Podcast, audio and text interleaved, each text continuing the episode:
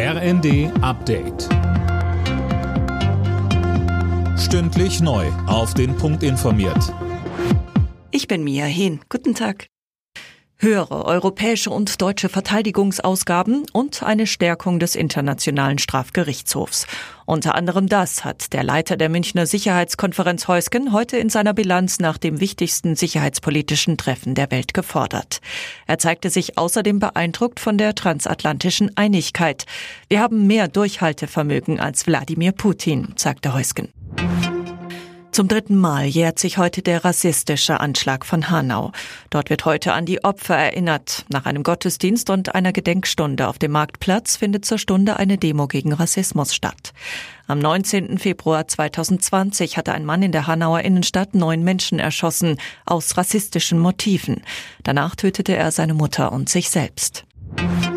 In Kitas, bei der Müllabfuhr oder an Flughäfen. Überall hat es zuletzt Warnstreiks gegeben. Die könnten noch ausgeweitet werden. Damit droht kurz vor der nächsten Tarifrunde der Deutsche Beamtenbund. Linda Bachmann berichtet. Von der Arbeitgeberseite gibt es dafür kein Verständnis. Die Forderungen der Gewerkschaften nach einem Gehaltsplus von 10,5 Prozent seien nicht umsetzbar. Das will der Chef des Beamtenbundes Silberbach nicht hinnehmen.